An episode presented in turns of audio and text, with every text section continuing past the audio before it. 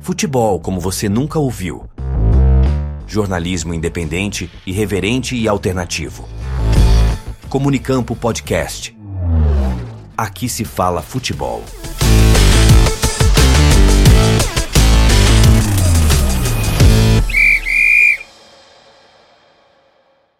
Todas as vezes nós iremos dizer que o Comunicampo Podcast ele é especial, mas hoje ele está especial de verdade. Ele está exclusivo e único, trazendo o nosso primeiro entrevistado sem ser um especial que nem o da Copa do Mundo. E no programa de hoje, o Comunicampo Studios vai receber um ex-jogador de futebol que marcou uma época e tem histórias incríveis, icônicas e exclusivas para contar para todos nós. E você que deu play nessa entrevista já sabe quem é o entrevistado. Mas antes, eu tenho que apresentar a nossa equipe, o nosso time, a escalação do Comunicampo para esse grande momento. Quem vos fala aqui, Klaus Simões, jornalista aí do Comunicampo, e o meu parceiro de bancada, jornalista Nicolas Killing. Bom dia, boa tarde, boa noite a você que escuta, é, que escutará este podcast. E um bom dia, uma boa tarde, boa noite aí para todos vocês e o convidado para esta conversa, para fazer as perguntas também ao nosso entrevistado, é Carlos Souza.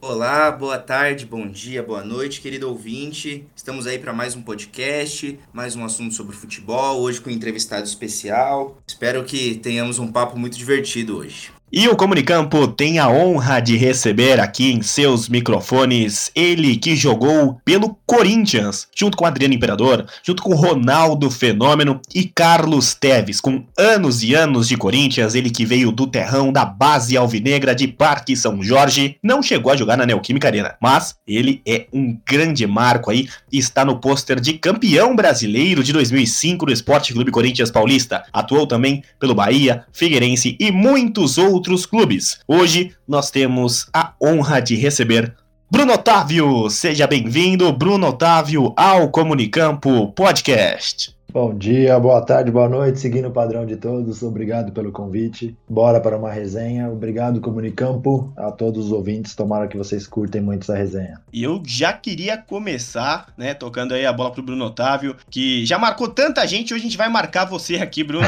e eu queria que você se apresentasse. Para quem não conhece, o Bruno Otávio fora dos gramados, né? A gente está acostumado a ver você ali no meio de campo e fora. Como é que é? Se é mais sereno, se é um cara cara mais enérgico. Como é que é esse Bruno Otávio fora aí do extracampo? Boa, vamos lá.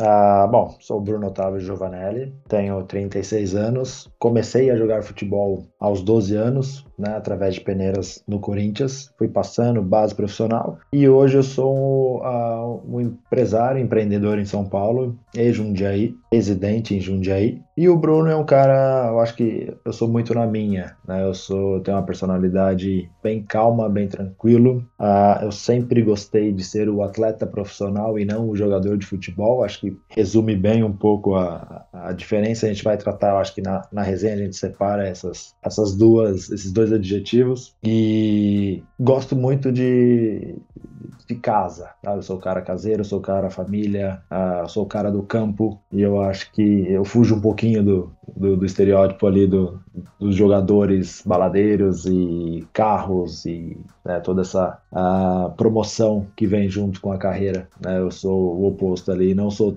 Gosto do, do pagode do samba, mas não, não são meus principais estilos de música. Eu já vou mais para um, um rock, MPB, a pop, até um eletrônico. E, então eu era meio que, não o zoado, mas eu era um dos, dos diferentes ali, sabe? Quando a galera do fundão, eu era o do meio, digamos assim. Ah, e é isso, eu sou um cara ah, bem resiliente, e eu acho que, que é uma das características que me formou dentro do, do esporte, ou me ensinou a ser. Uh, e é o que caracteriza, acho que um pouco mais a minha personalidade, assim, né?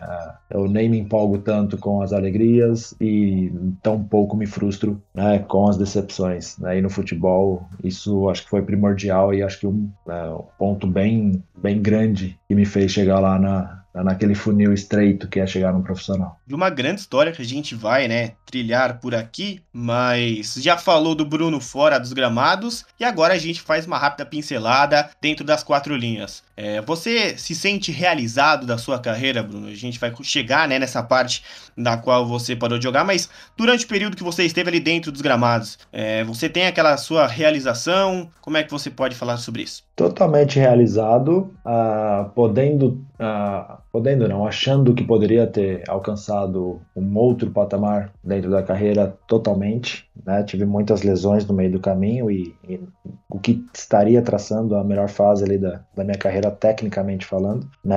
Eu deixei de ter a minha maturidade por conta das lesões né, dentro do futebol, mas a, a história que eu construí no, hoje eu considero 16 anos praticamente dentro do futebol, a história que eu construí, as vivências que eu tive, né, os times que eu passei, os atletas que eu joguei junto, uh, não tem como eu não me sentir realizado. Eu acho que eu trilhei a minha história, aproveitei cada momento dela e soube parar no momento certo e dar continuidade. Não, hoje não me sinto refém né, da, da minha história.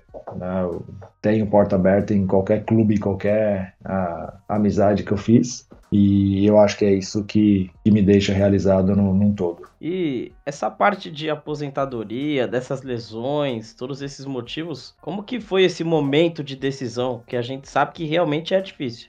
Para mim, como foi uh, através de lesões, ela foi se moldando um pouco mais naturalmente. É, eu, em 2008, comecei a ter a, as primeiras lesões graves, né? Eu já tinha feito uma cirurgia de pubis em 2006, mas em 2008 eu rompi pela primeira vez o LCA e, e aí você já começa a ter uma, uma mancha no currículo ali, né? Porque os clubes começam a ficar com o pé atrás para fazer novas propostas, porém, eu tinha contrato até 2012 no Corinthians, né? Então, isso para mim, naquele momento, não, não era tão, tão ruim.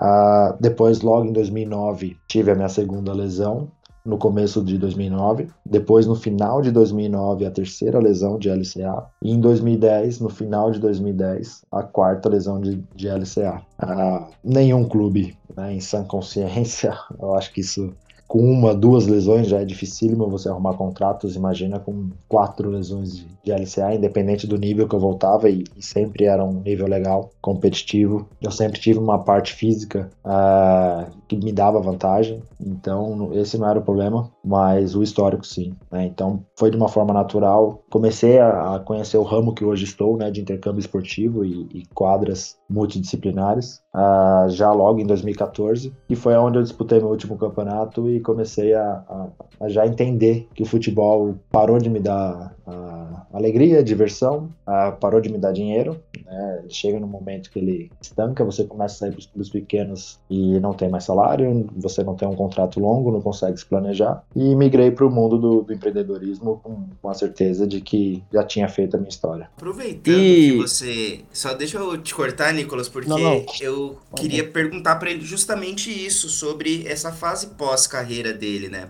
Como ele disse no, na apresentação, ele se diferencia um pouquinho do perfil tradicional do jogador de futebol, do jogador baladeiro, que pensa no agora, no, no que está acontecendo no momento, em se divertir, é, muitas vezes não tem um planejamento de carreira. E eu queria que você falasse um pouquinho, Bruno, como que essa sua mentalidade, desde o início da sua carreira, de ser uma pessoa mais centrada, mais tranquila, uma pessoa mais caseira, influenciou para você continuar no meio do futebol, só que agora do outro outro lado, né, na parte empresarial uhum. do futebol. E como que foi esse planejamento para você estar tá nessa empresa hoje e continuar com ela tocando esse projeto? Boa, boa pergunta. Ah, aconteceu tudo num churrasco né, de família. Ah, o primo da minha esposa, ele tentou ser atleta profissional no Brasil e aí bate naquela aqueles números, né, né? Eles dizem 97% dos atletas que tentam ser jogadores não conseguem. Ele estava sendo um deles e ele recebeu uma proposta de bolsa de estudos para ir para os Estados Unidos. Uh, ele não tinha inglês preparado ainda, mesmo assim ele entendeu que era a melhor coisa para ele naquele momento. Foi uh, lá ele teve a vivência dele. Depois ele foi assistant coach, que é quem recruta atletas do mundo inteiro para as universidades e tinha muito pedido de atleta brasileiro e ele não, não conseguia indicar os amigos, porque eu não gostava de estudar, ou não falava inglês, ou o futebol era ah, num nível inferior ao que os técnicos queriam. E aí eles voltar, ele voltou para o Brasil, juntou com mais um amigo, criou o programa, exatamente no ano que eu estava me aposentando. E eu, no churrasco, comecei a ouvir ah, ele falando de intercâmbio e me aproximei, sentei junto, comecei a entender um pouco mais. E na próxima semana do pós-churrasco, eu já estava aqui em Jundiaí negociando com eles para que eu fizesse parte desse projeto, porque eu entendi que uh, eu não queria ser treinador, eu não queria ser empresário, eu não queria mexer com futebol, porque já tinha vivido muito dentro do, desse mundo do futebol. E para quem não circula dentro dos vestiários, dos clubes, né, da, da atmosfera ali,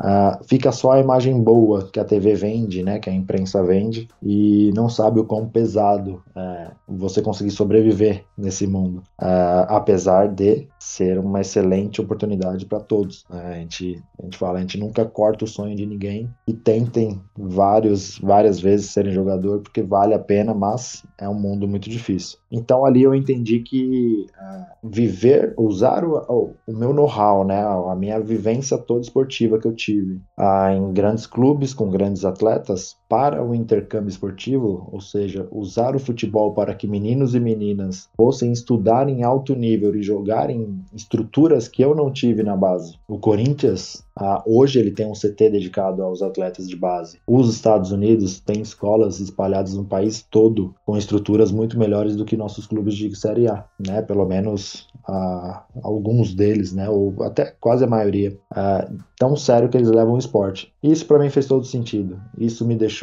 confortável de largar a carreira sem nem mesmo a, a, anunciando que eu iria parar. Né? Eu já vinha há dois anos ali entre clubes pequenos, saindo do país, voltando e ficando um pouco de lado, então simplesmente uh, continuei minha caminhada por outro sentido, que é o intercâmbio esportivo. E interessante você falar essa questão da imprensa que é, puxa um pouco para o nosso lado e o quanto que essas críticas da imprensa atrapalham o jogador. Cara, eu vou te falar, eu fiz muitas amizades com, com repórteres, né? E vocês fazem parte do, do dia a dia do atleta, vocês viajam junto, né? A grande maioria viaja junto. Uh, então a gente compartilha meio que a mesma rotina. E, e, era engraçado porque, assim, né, infelizmente, aí eu acho que é uma questão mais cultural, tá? Não é profissional, é cultural. Uh, sempre é a polêmica que vai vender ou dar audiência para as emissoras, né? Para os grandes veículos de comunicação. E várias vezes os caras chegavam e, por eu ter um pouquinho mais de, uh, de noção no que responder, né? Sabe? De, de não entrar em polêmica, de conseguir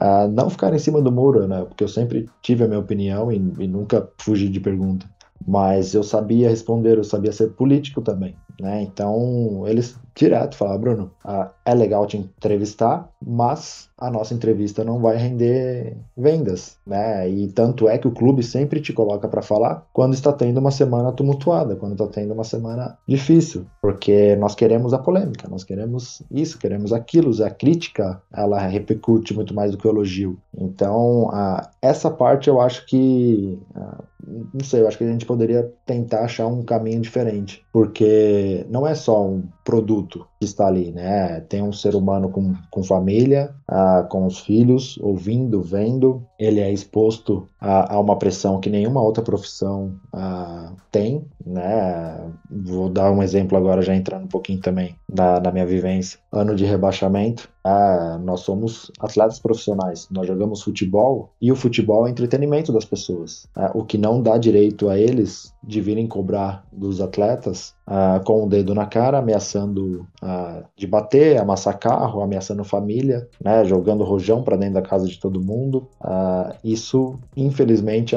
grandes atletas, grandes times estão sujeitos com suas torcidas, né? O que a gente nem chamava de torcedor, quem, quem causava todo esse tumulto, mas fazia parte do ambiente para pressionar, para não sei qual é o motivo maior de, de alguém se achar no direito de, de fazer isso, né? Só que ao mesmo tempo, na parte boa, a imprensa ela cria um, deuses, né, mini deuses ali do, do esporte, né, que os meninos, ah, né, vamos colocar o Neymar, hoje em dia eu acho que é o, é o foco, ah, você cria um potencial ah, financeiro dentro de um menino, um grande talento, que acaba sendo muito difícil de, de administrar a cabeça desse menino com 10, 12 anos, uh, ganhando fortunas e a família toda sendo envolvida num grande esquema, sendo vendido muito cedo para a Europa e tudo que ele fala, tudo que ele faz, tudo que acontece em volta dele gera uma polêmica muito grande. Então, acho que a imprensa ela poderia uh, tentar achar um equilíbrio entre a, a real crítica, né, e o que falar da crítica e o real elogio. Também pesar o elogio, porque uh, infelizmente uh, você acaba criando extremos para cima e para baixo, e aí, em razão do entretenimento, em razão da venda de, de jornais, de audiência, hoje em dia de redes sociais, e esquecendo um pouquinho o fator humano da história, né? Do mais, ela cria uh, heróis e vilões. Aí eu acho que uh, se fosse de uma forma um pouquinho mais saudável, seria bom para todo mundo. Bruno, você falou um pouquinho também das torcidas, né? Da torcida, exagero também com que os torcedores cobram os atletas. E você tava no jogo no Pacaembu contra o River Plate em 2006, né? Você foi relacionado para essa uhum. partida. Conta um pouquinho como é que foi essa experiência, o que, que aconteceu ali, qual foi a situação dos jogadores. Isso, em 2006, foi exatamente a pós minha cirurgia, foi meu primeiro jogo, meu retorno, né? Eu estava jogando uh, de titular aquela temporada, quando eu travei em relação ao pubis, né? Uh, e aí depois foi meu primeiro jogo já na, relacionado e no, no, banco de reservas ali. E o Corinthians sempre teve uma pressão muito grande, isso desde a, das categorias de base, uh, antes de 2012, em ganhar uma Libertadores, em ganhar um Mundial. Em ter um estádio era o terceiro ponto, né? Então a torcida botava muita esperança em todas as, as temporadas que existiam grandes investimentos, traziam-se grandes nomes Uh, e 2006 foi um ano que veio uh, carregado de 2005, com o título brasileiro da maneira que foi, né, e bem ao estilo Corinthians. E 2006 eu lembro ainda que colocaram na Libertadores uh, todo o elenco ali como os Galácticos do Corinthians, com investimento de MSI, né, um, os argentinos, tava uma, uma atmosfera diferente do que é, se, aliás, que há um bom tempo já não se via no Corinthians, né? Salvo ali a época de Rincon uh, ganhando o Mundial. É, então o corintiano estava realmente apostando tudo naquela Libertadores. Nós fizemos alguns jogos, ah, os primeiros jogos ali ah, interessante, dando esperança que, que o negócio ia fluir bem. E aí contra o River Plate na, num Pacaembu lotado, né, uma, algumas infelicidades, apesar de, do time não ter jogado mal, mas algumas infelicidades acabou culminando naquela tragédia. Naquele dia nós ficamos até umas quatro e meia, cinco horas nos vestiários. Ah, na hora do tumulto, realmente, ah, se aqueles policiais não travassem do jeito que travaram o portão, uh, talvez teria tido alguma tragédia, porque nós ficamos encurralados no vestiário. Em determinado momento chegou a informação de que a torcida uh, tinha passado e que éramos para ficar preparado para realmente nos defender. Então todo mundo pegou chuteira de trava, pegou, a gente foi se armando com o que tinha. Nós ouvíamos o tumulto entre o portão do campo e o portão da, das escadas, da onde os ônibus param ali. Então a torcida chegou realmente ali, ficou na barreira policial e dos nossos seguranças privados que ficam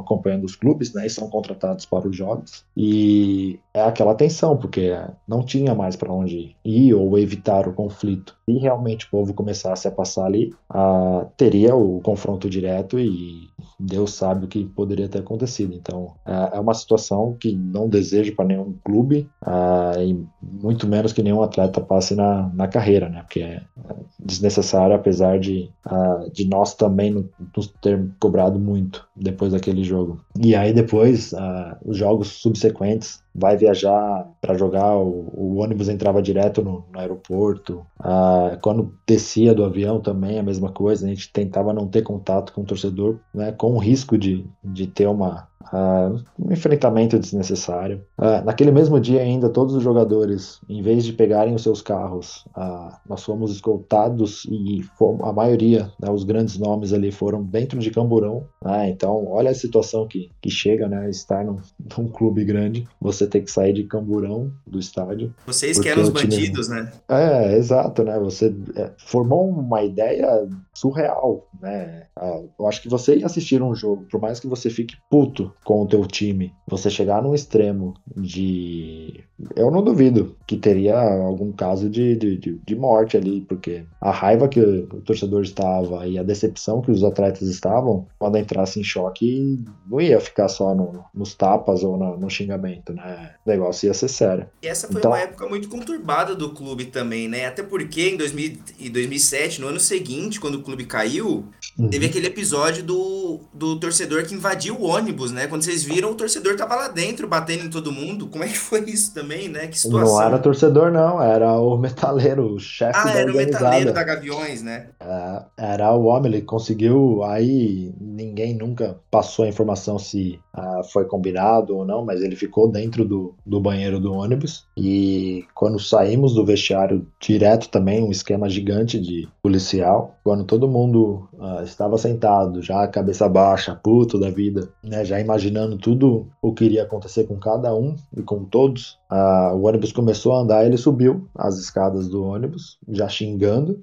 Só que aí eu não sei se sorte ou azar, ele pegou o Fábio Braz e o Zelão na frente dele. É, Só e eles, né? Só. E o Clodoaldo também estava do lado, assim. É, e o Marinho um pouquinho atrás ainda. Então, ele não conseguiu atingir muita gente e nossos seguranças também já agiram rápido. Até que chegou o maior dos seguranças e jogou ele para fora do ônibus. E foi só piorando o clima. Né? Mas uh, o Corinthians, é, ele tem esse tamanho. Né? Ele causa essas reações uh, tanto para bem quanto para mal. E na, naquele ano, depois de, da Libertadores ali, a MSI acabou saindo, diretoria acabou meio que reciclando quase que inteira. Uh, treinadores nós tivemos entre 2006 pós-Libertadores e rebaixamento, se não me engano, foram 12 ou 16 treinadores, cada um com seu elenco na mala, né? Eles vêm trazendo de baseada. Ah, então foi uma sucessão de erros que é, hoje, com mais experiência, hoje, com a história que se construiu pós, a gente entende que aquilo foi necessário para o clube entrar no eixo novamente, se estruturar. E se vocês forem ver, todo o time de 2012, praticamente a grande base dele, foi reconstruído em 2008. É o time de 2008. Né? Então, acho que ah,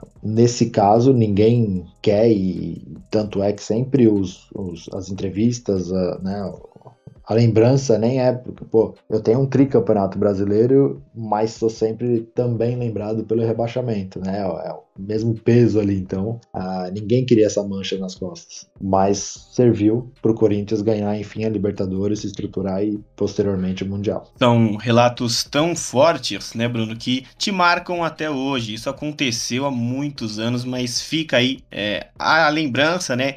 Tanto o pânico quanto a tristeza ficam no passado. E agora a gente deixa, né, essa questão no passado. E eu quero saber se você acompanha o futebol com intensidade ou usa realmente mais para o trabalho, se você para realmente num domingo que você esteja tranquilo para assistir um jogo. Como é que é a sua relação hoje com o esporte? Cara, eu vou te falar que eu nunca fui torcedor. Putz, é, me chama para jogar bola, mas não me chama para assistir. Lógico que eu gosto uh, de grandes jogos, né? Né? Liga dos Campeões, Copas, Olimpíadas, as finais de, de campeonatos brasileiros, paulistas, tudo mais. Mas uh, não sou um grande acompanhador, confesso. Porém, eu preciso ficar sempre informado, porque eu trabalho com, com meninos que querem ser atletas, né? Apesar de ser no, nos Estados Unidos, aqui também, se eles tiverem chance. A gente acaba encaminhando, então eu tô sempre, uh, pelo menos, tentando entender como que estão indo cada clube, né? Principalmente a base, uh, ah, para ficar por dentro, né? Eu ainda vivo do esporte, vivo do futebol, mas não, não sou muito de ficar assistindo o jogo, não.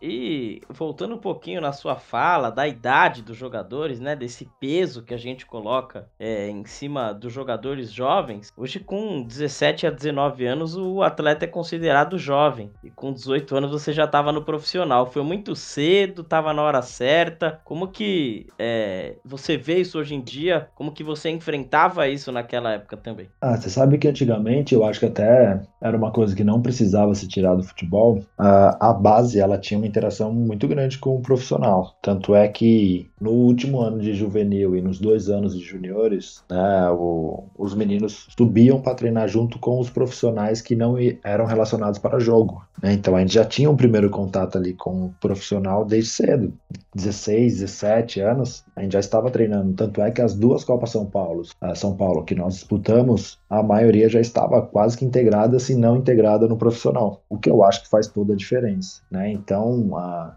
e ainda mais naquela época, eu ainda sou, sou do tempo que tinha o aspirante, tinha né, o, o sub-21, 23, a gente fazia as preliminares dos, dos profissionais, o que dava um destaque maior para a base. É, hoje em dia, se o menino não estivesse destacando com 17, 18 anos no profissional, a chance dele uh, viver financeiramente do, do futebol é pequena. Tanto é que, tirando os grandes, a base tem cada vez mais se frustrado ou se voltado para a venda na Europa. Né? Então, uh, se não, na, na, minha época pelo menos, se aos 17 anos você não estivesse uh, interagindo com um profissional, a chance de você se tornar um era muito pequena. Né? Então, para mim foi no tempo ideal. A maturidade, uh, eu acho que é uma coisa bem pessoal para todo mundo, mas uh, te força a ficar muito mais maduro antecipadamente, porque senão você, sinceramente, você não aguenta. Eu subi numa época com Vampeta, Marcelinho, Ricardinho Rincon, Fabinho, Rogério. Ah, depois vieram outros caras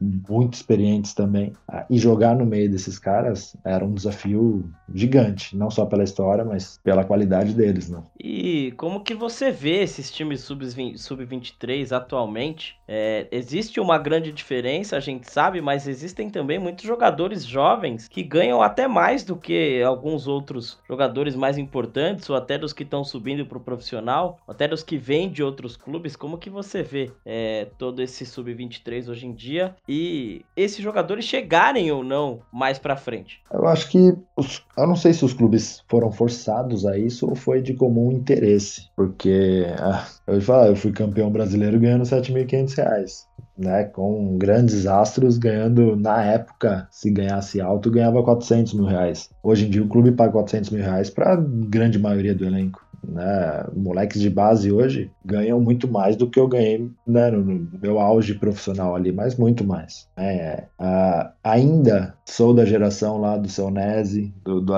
fazendo contrato casado, né? E isso dificultava muito ganhar dinheiro, a não ser que você fosse para fora e voltasse como contratado, né? Então, hoje quando eu vejo alguma matéria ou alguma né, notícia que um menino de 15, 16 ou até menos tá ganhando 50, 80, 120 mil, uh, eu penso com, com mais tristeza do que alegria, porque de verdade eles supervalorizam uh, um esquema ou apostam tantas fichas em um único atleta, no qual eles poderiam estar utilizando esse dinheiro, esse recurso para reestruturar, para fazer muito mais dinheiro com vários atletas. É, tá tão escasso você formar atleta de qualidade, ele precisa estar sempre vindo com um dom que quando aparece uma, os clubes com medo de perder para a Europa acabam pagando esses salários caros, né? E aí se coloca empresários no meio que dificulta ainda mais o processo de segurar o atleta no Brasil e por isso supervaloriza. É uma pena, porque, por exemplo, em outros países você tem o piso e o teto, no qual o clube fica sempre saudável com a dívida que tem, né? Ele sempre tem o, o valor anual em caixa para não ter surpresa e tudo que ele consegue a mais ele consegue consegue investir, reinvestir no clube. Ah, eu Bruno, acho que os clubes. Oi. Como que você vê essa questão do Red Bull Bragantino, por exemplo? Que você é um trabalha perfeito. como formador de atletas, eles justamente buscam contratar jogadores mais jovens para poder fazer caixa lá na frente e evoluir esses atletas também, né? Por isso que eles estão espalhados no mundo inteiro com grandes equipes, disputando grandes campeonatos, formando grandes atletas, porque eles entenderam que com um custo, uh, não é baixo não, né? O, o, custo do, do Bragantino hoje ele é elevado, uh, mas não chega nem perto do que os grandes clubes se propõem a gastar, né? Não tem para gastar isso, não consegue essa receita. Uh, e o Bragantino, né, o Red Bull, no, caso, vamos dizer assim, a marca maior, é um clube empresa perfeito exemplo porque ele ensina, né, ou pelo menos está mostrando a campanha que eles fizeram esse ano, e eu acho que é só melhorar cada vez mais. Uh, mostra para todos os clubes que com pouco você consegue fazer muito. Então para com esse negócio de ter que pagar. Ah, depois dos 100 mil, todo mundo consegue fazer fortuna, gente. Não precisa pagar um milhão para atleta. Teve ano passado, ano retrasado, acho que foi ano retrasado, né? Clubes brasileiros pagando um milhão e duzentos, um milhão e quatrocentos para atleta jogar. Ah, me desculpa, mas no Brasil nenhum atleta dá retorno financeiro com esse salário. Né? Não tem meios viáveis para isso. Então, para mim, o Red Bull uh, deveria ser hoje o clube modelo para todos os outros. E o Bruno Otávio, que tá no pôster de campeão brasileiro de 2011, né? Ao lado ali do Ramires, do Paulo André, e a gente vê que nem 10 mil, né? Para um atleta que era da base do Corinthians, ganhou o Campeonato Brasileiro de 2005, para você ver como é o futebol. E aí, Bruno, a gente entrando um pouco mais ali a fundo nas histórias né, desse esporte, qual foi o jogador mais diferenciado com quem você atuou? E agora aqui, hein? Conhecer Ronaldo Fenômeno, como que foi? Você já respondeu a pergunta, pô. Uh, não, assim, é, todo respeito ao Neymar, é um excelente atleta, mas Ronaldo, me desculpem, não, não, é outro nível de atleta profissional, é outro patamar de, de qualidade técnica inteligência de jogo. O cara, ele tava. Uh, e agora eu posso falar porque eu entendo de joelho, né? O cara tinha um joelho totalmente debilitado, o que traz consequências pro corpo inteiro. Uh, estava acima do peso, mas ele treinando, ele finalizando, ele fazendo os coletivos e as brincadeiras, então, de rachão, né? Uh, e propriamente o resultado que ele trouxe no jogo, o cara não é fenômeno à toa. Ele realmente era diferenciado. Né? Tanto é que tem alguns treinos e aí já é uma, uma historinha. Né? Nos treinos de finalização, nós íamos fazer o treinamento e dava as pancadas no gol, sabe? Aquelas bolas que vira e mexe, vai na bochecha da, da rede, no ângulo tal. Os goleiros iam, se esticavam e espalmavam o tempo todo, né? E saíam dando risada. Aí na hora que ia o homem fazer a finalização, o Ronaldo batia na bola só chapadinha, tirando, bola lenta, lenta. O goleiro não conseguia chegar, fazer um puta de um esforço, caía todo errado na bola. A gente olhava para ele e falava, pô, mas só porque o Ronaldo vai deixar entrar bola, né? E aí depois eles falando um pouco mais sério assim, né, com eles, eles falam, cara, é um filho da mãe, né? Porque ele vai olhando pro goleiro o tempo todo e a finalização dele, você não consegue alcançar a bola. Eles falavam que a dificuldade de, de entender o, o, processo que ele colocava na, na finalização era muito difícil, né? Todos os outros você conseguia ler a jogada, dele não. E, e era isso realmente em campo. Até para roubar a bola dele, quando você conseguia, ela batia no, no pé dele e saía lá na frente para ele finalizar Então o cara realmente foi o mais diferenciado e assim, muito acima no patamar. Você também esteve com o Adriano, né, no período que ele estava no Corinthians. Adriano, Roberto Carlos, os argentinos, eu peguei, por isso que eu falei que eu fui realizado sim, cara. Participei de duas gerações campeãs de, Corinthians e excelentes atletas. Né? Então o Adriano também. Ah, é que o Adriano eu acho que estava num período da vida. Eu joguei contra ele no, ele no São Paulo, ele no Flamengo e depois com ele no, no Corinthians. Ah, ninguém questiona a qualidade do Adriano. Né? A potência de finalização, a força que ele tinha, né? Qualidade de tirar de lado e bater. Ah, excelente atleta. Mas uh, o futebol, se ele fosse simples assim, né? Você só ter o, dom e, e saber jogar futebol. E ainda mais faltar espaço para todo mundo, porque é, é, muito complexo. E era um ano que ele era cara super de boa, chegava no vestiário tranquilo, conversava com todo mundo, curtia o, as músicas dele, uh, ia para os treinamentos uh, e ia embora, né? Não, não, não, fazia nada diferente dos outros atletas. Você internamente não ouvia muita conversa dele em balada, polêmicas, né? Ele estava centrado, até porque ele estava com bastante problema de lesão na época do Corinthians. então tem alguns atletas, super atletas, que quando chegam em alguns clubes acabam não, não conseguindo jogar. Ele ainda teve a felicidade de fazer aquele gol contra o Atlético Mineiro, que, que culminou praticamente no campeonato, né? E deu uma erguida no moral dele. Mas teve alguns que, por exemplo, o Amoroso, eu lembro muito bem que ele foi em 2006, né? E, e ele falava, né? o cara campeão mundial com São Paulo e sentia o tamanho do peso que era jogar no Corinthians numa fase ruim.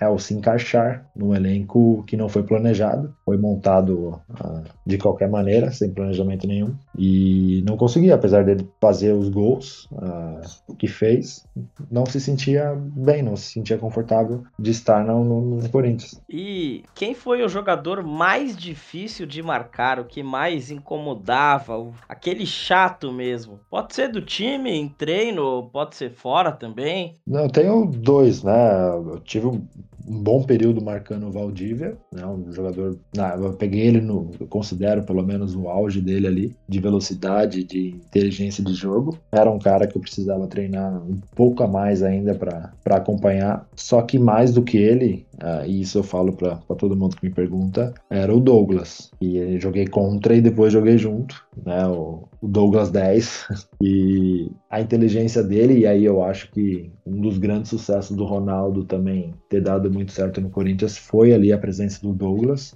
E a inteligência desse cara era, era outra coisa de, de se admirar. É, ele pensava não em duas, mas em três jogadas. É, você marcava é, ou tentava antecipar o movimento dele, ele já tinha um segundo recurso. Você continuava na marcação, ele tinha um terceiro. E era um cara que ele praticamente não ficava com a bola no pé. Então você não consegue marcar alguém sem a bola no pé, né? Você só tem que, que tentar marcar o setor, mas era, era bem complicado. Então, para mim, dos meias clássicos, né, difíceis de achar hoje em dia, uh, era o Douglas. E você pegou o Robinho na base, né? Na época que você tava jogando, o Robinho infernizou Robinho. também, né? Cara, o Santos era uma pedra no sapato desde sempre. Né? Eu acho que na base ali nós ganhamos muitos campeonatos, só que sempre que pegava o Santos pela frente, a gente passava sufoco ou não passava, porque era Robinho, Diego, aí tinham outros meninos de, de grandes qualidades também. Mas eu subi meu primeiro jogo titular no Corinthians, a minha única função no jogo, eu lembro o Tite falando ainda. Ele falou: ó, é, acredito no teu potencial, acho que você tá preparado, mas você vai marcar o setor que vai cair Diego, Robinho e Elano. Ué, tá bom, tá acreditando bem, né? E, mas foi, foi tranquilo, porque eu já conhecia né, os mesmos. Falei, pô, é, deixa eu me preparar muito para esse jogo, porque eu vou correr, vou correr bastante. Então, sim, peguei jogadores extremamente habilidosos. Uh, um dos poucos que eu gostaria de ter enfrentado e enfrentei era o Alex, né, na época que eu estava uh, jogando profissional aqui, ele sempre tá, estava fora. Quando ele voltou, uh, nós não tivemos confronto com o Curitiba ali, então eu não consegui jogar contra ele, né, o, o Alex, que fez sucesso no Palmeiras, Cruzeiro e Fenerbahçe. então, os demais. Uh, meu, meu problema não, ó, que, que honra que foi. Eu sempre tinha que marcar o camisa 10, né? E eu era é, da geração que ainda o primeiro volante era o destruidor de jogadas. Depois foi pegando a transição de, de saber sair jogando, né? De ter o bom passe e tudo mais. Mas eu só. Minha única função dentro do, do time era essa, né? Eu não era cobrado por fazer gols, lançamentos, assistências ou qualquer outra coisa. Eu tinha a função de desarmar todos os 10. Então, a, a pressão pro menino já era grande o suficiente, né? E dos professores, Bruno, é, qual foi o melhor técnico com quem você trabalhou e qual foi o diferencial, né? Com quem você mais aprendeu? Essa resposta também ela é, ela é múltipla, porque. É, e, de verdade, é, não vai ficar em cima do muro fazer confete com ninguém, não. Mas uh, tem alguns chaves, apesar de ter conseguido jogar com todos os treinadores. E o único que eu não consegui ser titular, ah, né, não deu nem tempo, uh, foi o Passarela. E apesar disso, foi o cara que nos treinamentos me lapidou melhor tecnicamente do que todos os outros. Né? Ele tinha um estilo de treinamento rápido e, e é, te ensinava a ter tomada de decisões uh, específicas. E uh, o Passarella, junto com o Alejandro, que depois ele se tornou o treinador da, da seleção da Argentina, inclusive, uh, eram treinamentos muito dinâmicos, né, que te deixava muito afiado tecnicamente assim e me surpreendeu muito. Então eu gostei muito da época dele, mas a dois ou três treinadores que, que, que, fizeram diferença na minha carreira ali. Uma foi o Antônio Lopes, logo no começo, me bancando, né? Um menino 2005 e 2006 ali, dentre tantos nomes, me bancando no meio de campo ali, uh, sempre jogando. Depois uh, o Tite, né? Foi o cara que me trouxe para o profissional no primeiro ano, me deu todo o suporte também. Depois me reintegrou, reintegrou ao elenco quando eu estava com quatro lesões né, lá em 2011, então esse título de 2011 foi muito por conta do Tite também. Uh, e o Mano, que tecnicamente também foi um cara que mudou meu estilo de jogo. Né? Eu corria para todo mundo antes do, de 2008. Tanto é que o último jogo foi contra ele lá no. Ele era treinador do Grêmio. E aí ele me posicionou num, num formato extremamente simples e fácil de ter uma leitura de jogo diferente uh, daquele esquema de 2008, no qual o time ganhou praticamente tudo invicto e, e me ensinou a jogar um novo futebol. Né? Então eu tenho um carinho especial por esses treinadores e só que se me pedir um só, eu vou ficar ainda com o Tite porque foi o cara que me subiu e eu trabalhei por cinco anos, né? Foi o treinador que eu trabalhei por mais tempo e, e pela pessoa que ele é, o profissional que ele é, eu acho que fez diferença na minha carreira e na minha formação como pessoa também. E Bruno, qual foi o treinador mais difícil de trabalhar?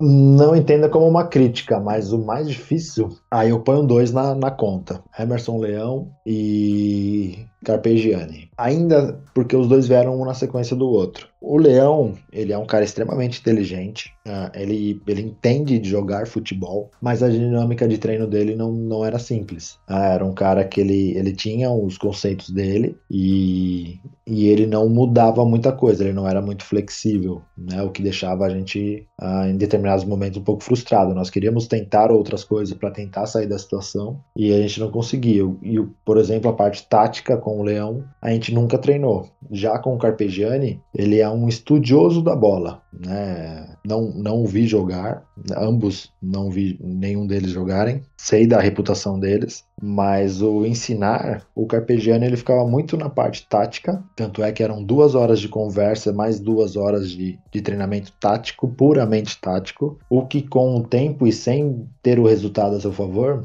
vai irritando o elenco. Né? Então era extremamente difícil né? o dia a dia com, com esses treinadores ali, né? apesar de uh, terem totalmente seus méritos e tem a carreira que tem porque eles têm a qualidade deles. Mas naquele momento no Corinthians foram os dois treinadores com, com maior dificuldade que eu acho que eu senti no elenco. E agora, é, passando das dificuldades, vamos chegar nos pontos engraçados, né? Aquela famosa resenha. Tem alguma história que você queira contar de resenha, de concentração? E qual foi o jogador mais resenha que você jogou junto? Putz, mais resenha.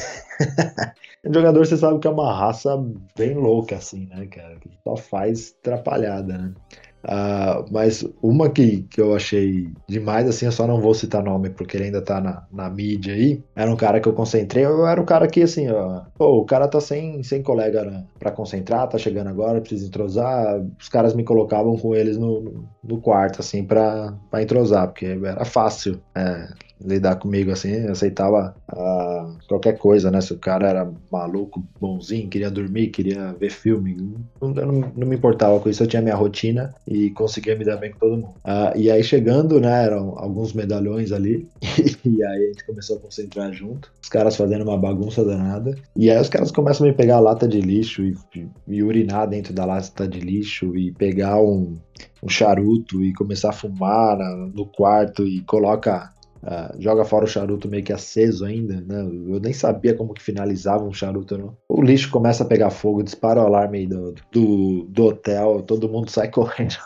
fora da concentração. E quando vai ver os caras, do nada. Uh, você não vai falar que o cara não tinha noção básica. Ele tinha, mas simplesmente achou que não ia dar nada ali e me taca quase fogo no quarto inteiro. A gente sai tudo nem um maluco para fora do hotel. Então, assim, tem, tem atletas uh, de nome grande por aí que é, eu acho que eles vendem mais a etiqueta do que propriamente o fato deles, né? Porque eles são. Bruno, você chegou malucos. a jogar com o Dentinho. Todo jogador do Corinthians que jogou na época do Dentinho e dá entrevista fala que o Dentinho enchia o saco de todo mundo. É verdade? O Dentinho é um pentelho, velho. Sabe aquele jogador pentelho? É, o, é, ele. E ainda ele pegou um Ronaldo que deu moral para ele. Ficou insuportável moleque. Né? Ainda mais que você tinha um, um Lulinha também, uma cobrinha junto ali.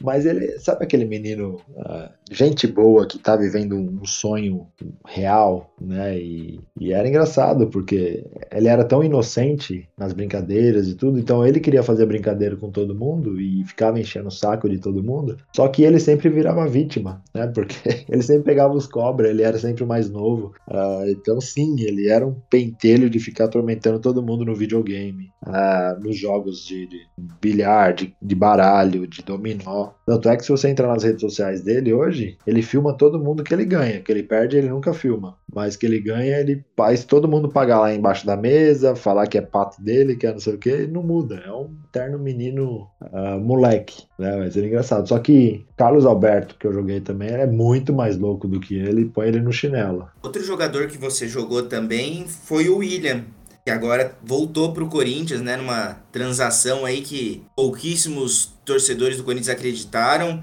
e até uhum. hoje precisa cair a ficha ainda que o William jogando no Arsenal voltou para o Corinthians. Como é que você acha que ele pode contribuir para esse atual momento do Corinthians? Eu acho que a maior dificuldade dele, e acho que é de, de todos os atletas, uh, você reaprender a jogar no Brasil. O Brasil ele joga um estilo de jogo totalmente diferente de, de qualquer outro lugar. Né? Esse, esse jogo uh, misto de, de tática com força, com talento, com de tudo um pouco, uh, é mais difícil. Né? Na Europa você tem que ser entrar na inteligência do jogo, no estudo do jogo. Simples assim, um bom passe, um, enfrentamento que o William sempre teve de alta qualidade, uh, você consegue se destacar. Uh, aqui o desafio dele eu acho que vai ser esse, readaptar. Porém, uh, eu acho que ele, junto com o Renato, Juliano e a experiência de outros atletas que já estavam aqui, tem muito a acrescentar. O William, a qualidade dele de decisão, a tomada de decisão dele, né, a potência que ele tem de ficar no, no, no ponto zero e, e, arrancar é gigante, é dificílimo de marcar. E eu acho que o Corinthians tem, tem um elenco com mais uma ou outra peça ali que pode dar muito trabalho ano que vem e ele vai ser parte-chave disso. Voltando a falar um pouquinho mais sobre o Bruno Otávio como atleta, como pessoa, né, como vivência no futebol, queria trazer duas dois momentos diferentes da sua carreira aqui para você contar pra gente. Você falasse do momento mais marcante na sua carreira como atleta, quando eu te pergunto assim, ó, qual é um momento da sua carreira? Você lembra desse como primeira coisa que vem na sua cabeça? E é algo que, né, todo mundo na vida, independente da profissão que faça, é, sempre quer mais, né? Por mais que a pessoa se sinta realizada, tem coisas que ela acaba que, pô, poderia ter feito isso. Prova viva foi o meu mês, dois meses que eu fiquei ali em Peneira, no Corinthians. Né? Eu acho que é um, uma vivência tão mar... Eu tinha 12 anos. Eu fiz a vivência com atletas de 14 anos na época. Fui fazendo os treinamentos, fui passando, uh, e conforme você ia passando, você ia começando a acreditar, né? Porque a primeira uh, roda que o treinador na época fez, e eu lembro porque depois ele foi meu treinador no Corinthians, era o Nelsinho, era aquele treinador clássico, baixinho, com um bonezinho no, na cabeça, a prancheta debaixo do braço, e, e ele sentou todo, todos os meninos antes de começar o, o primeiro treino, e ele apontou para todo mundo na direção assim, isso lá no terrão, todo mundo sentado lá, e aí ele falou: Ó, daqui, e tinha pelo menos uns 30 meninos, né, só naquele, aquela conversa, fora a quantidade enorme que tinha lá fora. Uh, daqui e dali ele apontou para os outros que iriam entrar posteriormente no outro horário. Falou: se sair um atleta para o profissional, uh, já será muito. E aquilo me marcou de uma maneira bem positiva, porque eu não sei se eu relaxei depois que ele falou isso, né? Falei, pô, tá bom, já que vai ser difícil para todo mundo, eu vou me divertir. Eu vou fazer o que eu gosto de fazer, da maneira que eu gosto de fazer, e vou dar meu melhor aqui. Se não der certo, ele já avisou.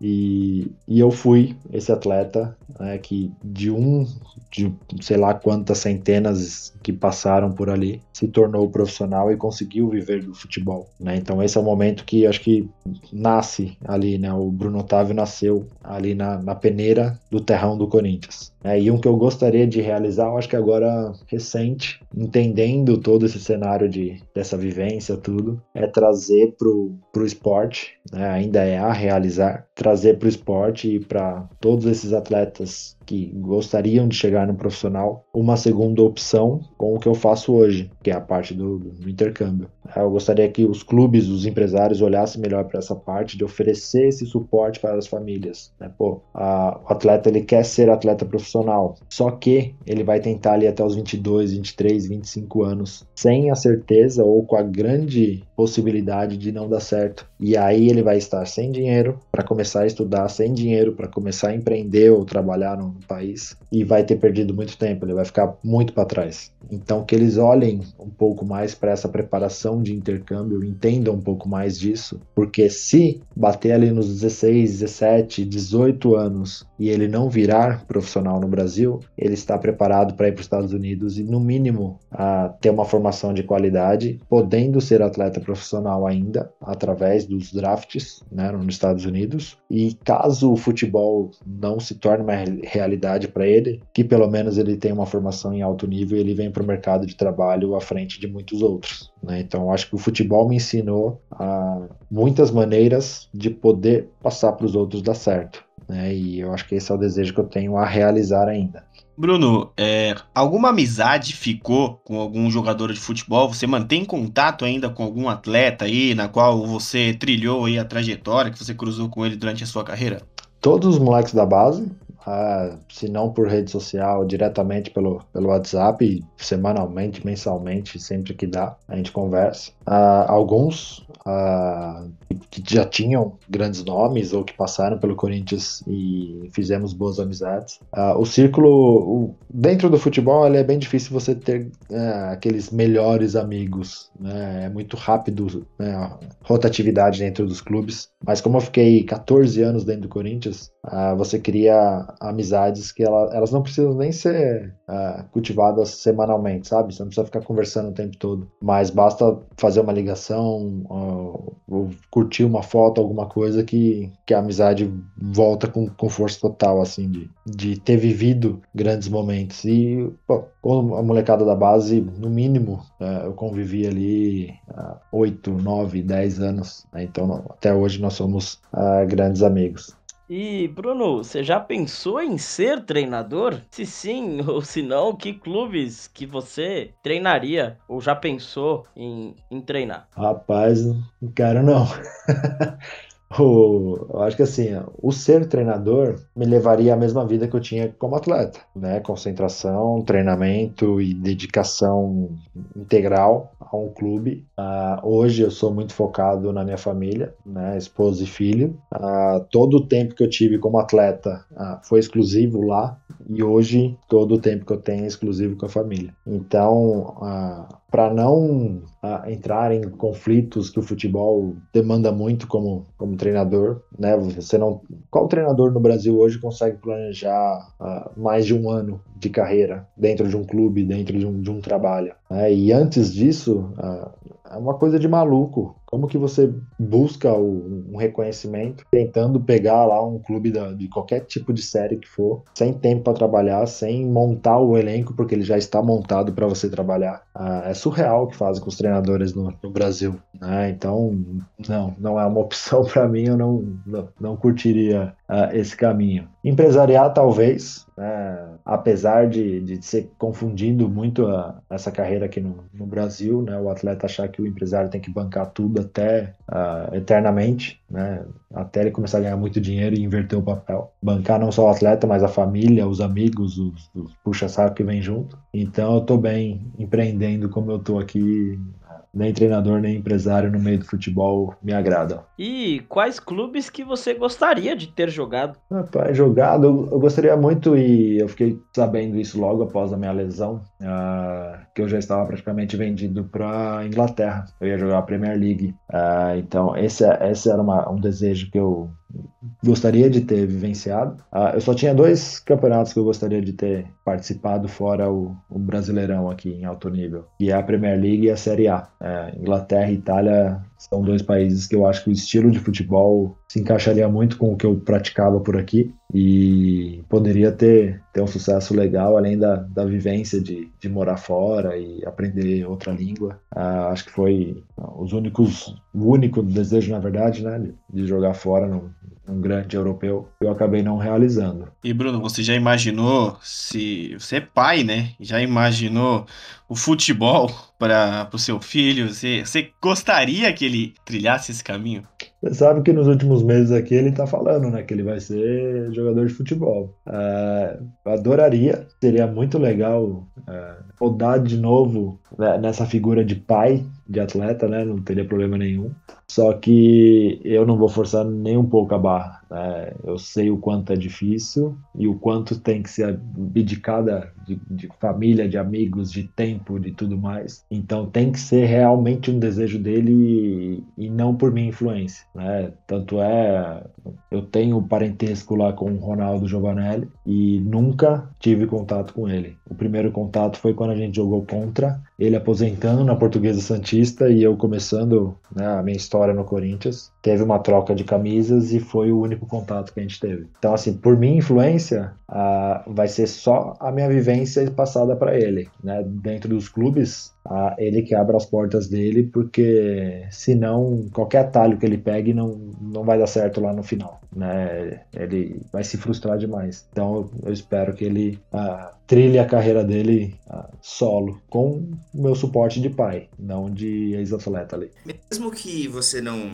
não queira dar esse suporte de ex-atleta para ele, você pode dar de uma outra forma, em forma de conselhos, né? Então, quais experiências que você teve na sua vida futebolística e se ele virasse para você hoje e falasse assim, pai, eu vou ser jogador de futebol, que conselho você daria pro seu filho baseado nas suas experiências? Que ele tá atrasado já.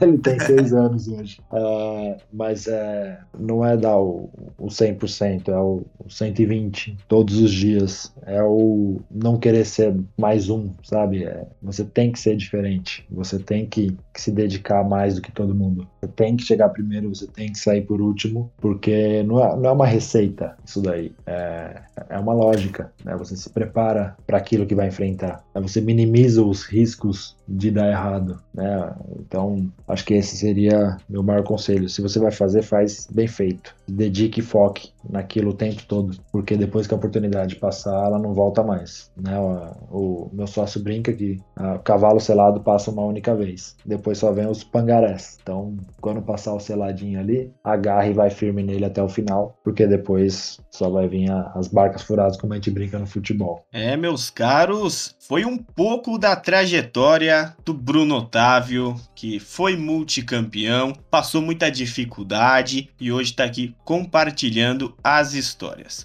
E agora, né, nesse momento final aqui da entrevista, Nicolas Killing, quais suas considerações finais e qual a sua mensagem aí para o Bruno Otávio? Bom, é, primeiro eu, eu, queria agradecer a disponibilidade do Bruno de, numa segunda-feira, poder estar tá falando com a gente, poder estar tá dando voz ao independente que é o Comunicampo, gente que está na luta aí todos os dias. E por todos esses anos de serviços prestados ao Esporte Clube Corinthians Paulista, com títulos e conseguindo falar disso de, de um modo bom, conciso é, e que a gente consegue entender todos os enfrentamentos que o jogador passa dentro e fora do clube durante a carreira. Então, é, mais um, um agradecimento por, por poder estar tá aqui dentro desse espaço. Claro, sua mensagem aí pro Bruno já responder pros dois. É, primeiramente, claro, agradecer a, ao Bruno por participar aqui do Comunicampo. Sempre uma honra receber um jogador desse gabarito aqui, jogador de campeonatos importantes, jogador de títulos importantes e com uma vivência muito legal do esporte. É sempre bom ouvir atletas que não só falem de jogar bola, mas falem de futebol, né? O futebol é muito mais do que jogar bola ali, as quatro linhas. É, dar essa atenção à preparação física a, e além do físico, o mental também, que o atleta precisa estar preparado.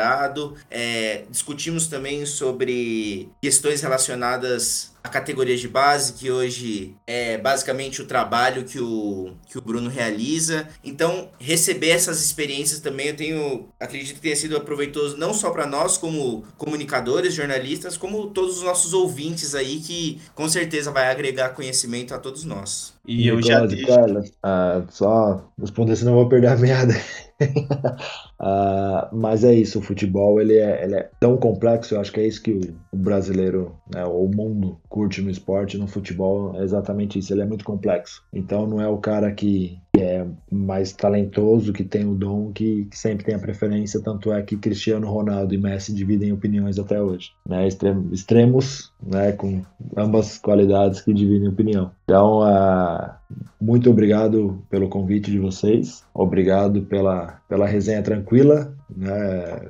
Já enfrentei Uh, quando começou ali falando apimentado, tá, eu falei, eita, vamos se preparar, mas foi bem tranquilo. Parabéns pelo trabalho, está muito bem estruturado e desejo sempre o melhor para todos aqueles que querem uh, trazer o entretenimento chamado futebol para a massa. Né? E sempre que precisarem podem contar comigo. Uh, eu gosto de falar do, da, da minha história, gosto de falar de futebol, então foi sempre um prazer e de novo obrigado pelo convite, toda sorte e sucesso ao Comunicampo. E, e lembrar também, né, Calcimões, que o Bruno tá convidado a comentar um jogo. Não precisa ser necessariamente do Corinthians, mas tá convidado a comentar um jogo com a gente. Ah, muito convidado, Bruno Otávio. Eu tive o prazer de, não que eu seja, né, corintiano, mas eu tive o prazer de ver no Pacaembu o Bruno Otávio jogando é, pelo Corinthians e realmente diferenciado lá naquele meio-campo. Então, Bruno, muito obrigado pela sua participação, que a gente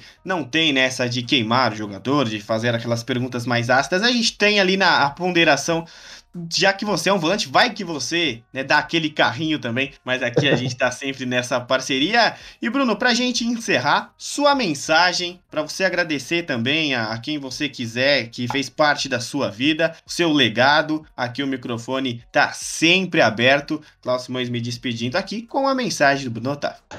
Uh, não, eu só tenho a agradecer real a todos os atletas e profissionais que passaram. Uh, acho que mais importante do que, do que viver, vivenciar, use o termo que quiser, uh, é o legado que você deixa. Né? Um tempo atrás eu estive novamente lá no Parque São Jorge e saí muito emocionado de, de rever desde né, da, da reação que a, a faxineira da, da minha época de, de base, né, as tias que serviam café, da limpeza, os seguranças, todos os profissionais que passaram pela minha carreira e me viram uh, crescer lá dentro, até o Andrés, que eu encontrei na época como presidente do clube, uh, a reação de todos eles com um abraço, com um sorriso, uh, estendendo realmente a mão, foi o que me deixou mais feliz. Né? Então, assim, independente do que você fizer na sua vida e, e faça da melhor maneira possível, faça com a maior dedicação possível e seja justo não é nem com os outros, mas com você, porque depois o reconhecimento ele vem vem de maneira permanente. Né? Então, se eu tenho algo a agradecer é o futebol, né? A gente brinca. Ah, o futebol ele me deu e tudo que eu tenho hoje e me formou do jeito que eu sou hoje por todas as porradas que ele me deu na vida e, e aí eu acho que eu tive a maturidade uh, suficiente para entender como lição e não como castigo. Então, a quem está ingressando nesse mundo agora da bola, uh, se está esperando somente alegrias, repense, porque você vai tomar muita porrada. Só entenda que é para sua evolução. Então, obrigado a todos que fizeram parte dos elencos comigo, dos clubes, uh, aos jornalistas, né, com críticas ou elogios. Sempre uh, coloco o nosso nome de volta no mercado. E é isso. Nós temos que, infelizmente, né, encerrar essa entrevista maravilhosa com o Bruno Otávio. Tenho que agradecer desde já, Bruno Otávio, em nome meu e do Nicolas Killing, que os representantes do Comunicampo, por você ter trago essas histórias maravilhosas, conversar com você, é uma honra incrível. Ter um ex-atleta aqui no Comunicampo, nosso primeiro ex-atleta, né? Vários jornalistas passaram por aqui, mas você, de fato, é o primeiro ex-atleta. Parabéns a todos de novo pelo trabalho, obrigado mais uma vez pelo convite e que se mantenha essa rede uh, gigante que tem se tornado uh, os podcasts, uh, os youtubers, uh, todas as redes sociais vem fazendo tanto sucesso. E vamos lá, né? Se você quer saber muito mais sobre o Comunicampo Podcast, quer fazer parte dessa equipe ou fazer parte do nosso canal de transmissões esportivas ao vivo lá no YouTube, é simples. Contate-nos pelo LinkedIn do Comunicampo ou arroba live Comunicampo também no Instagram. L-I-V-E Live Comunicampo. Se você digitar Comunicampo, você já vai achar exclusivamente este escudo roxo aí do Comunicampo. Lá no YouTube você também pode digitar só Comunicampo, que você vai ter o melhor das transmissões esportivas, de uma forma alternativa e irreverente, formado por jornalistas e comunicadores independentes. Lembre-se, siga também a Fute News TV do nosso Daniel Domingues aqui no Comunicampo e fica sabendo as hard news aí do futebol. Eu sou o Klaus Simões, estive aqui com o Nicolas Killing e Bruno Otávio e juntos vamos até a próxima experiência, até o próximo desafio futebolístico. Muito obrigado! Futebol como você nunca ouviu. Jornalismo independente, irreverente e alternativo. Comunicampo Podcast Aqui se fala futebol.